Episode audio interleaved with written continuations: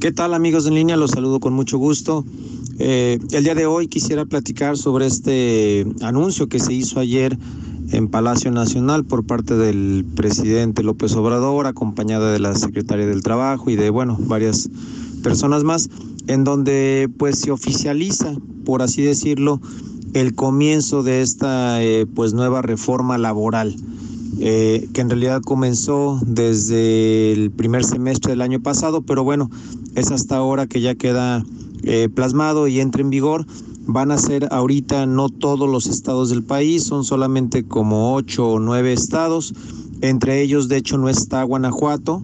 Originalmente se había contemplado que iba a estar también en este primer grupo de estados, pero no es así. Y básicamente, bueno, ¿cuáles son los, eh, los cambios sustanciales que pretende esta eh, reforma. Eh, en pocas palabras, si yo pudiera resumirlo en una frase, digamos que es eh, eficientar los temas de conciliación entre trabajadores y, patrones y empresarios.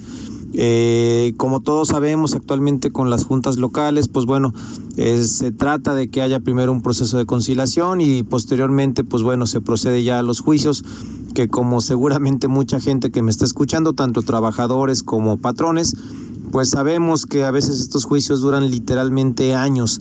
Es un proceso de mucho desgaste, de mucho tiempo, que, que implica incluso eh, pues invertir recursos, en fin, es un proceso desgastante para todo mundo. Y precisamente parte del objetivo principal que pretende esta nueva reforma es que sea un proceso mucho más ágil. No va a ser obligatorio que, que las partes concilien, obviamente no, no podría obligarse a eso, pero sí va a ser obligatorio que se presenten para por lo menos tratar de conciliar. Entonces va a haber un proceso de conciliación.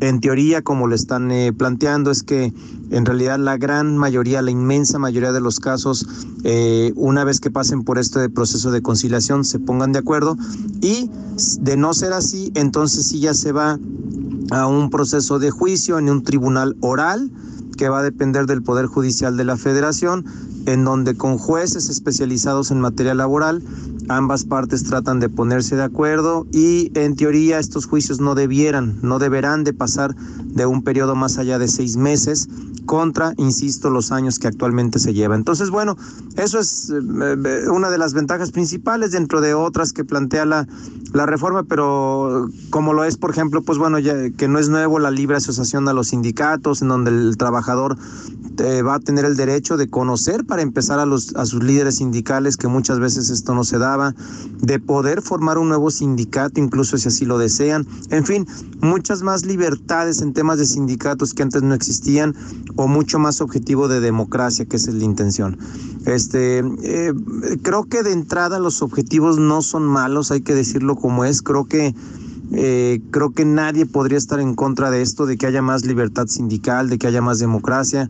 Creo que nadie puede estar en contra de que los litigios laborales se, se desarrollen más rápido. Entonces, pues bueno, creo que vale la pena por lo menos dar el beneficio de la duda a ver cómo funciona esta nueva reforma que se vaya implementando. Ya posteriormente, cuando Guanajuato se sume a ese esquema, pues ya podremos platicar con mayores eh, elementos si efectivamente está siendo de utilidad o no. Por lo pronto, bueno, hay que ver cómo funcionan los otros estados y, y ojalá, ojalá que sea como se está planteando, porque insisto, de entrada creo que no es una mala, una mala reforma, una mala propuesta. Hasta ahí el comentario, me lo en Twitter a través de Geras González. Hasta la próxima.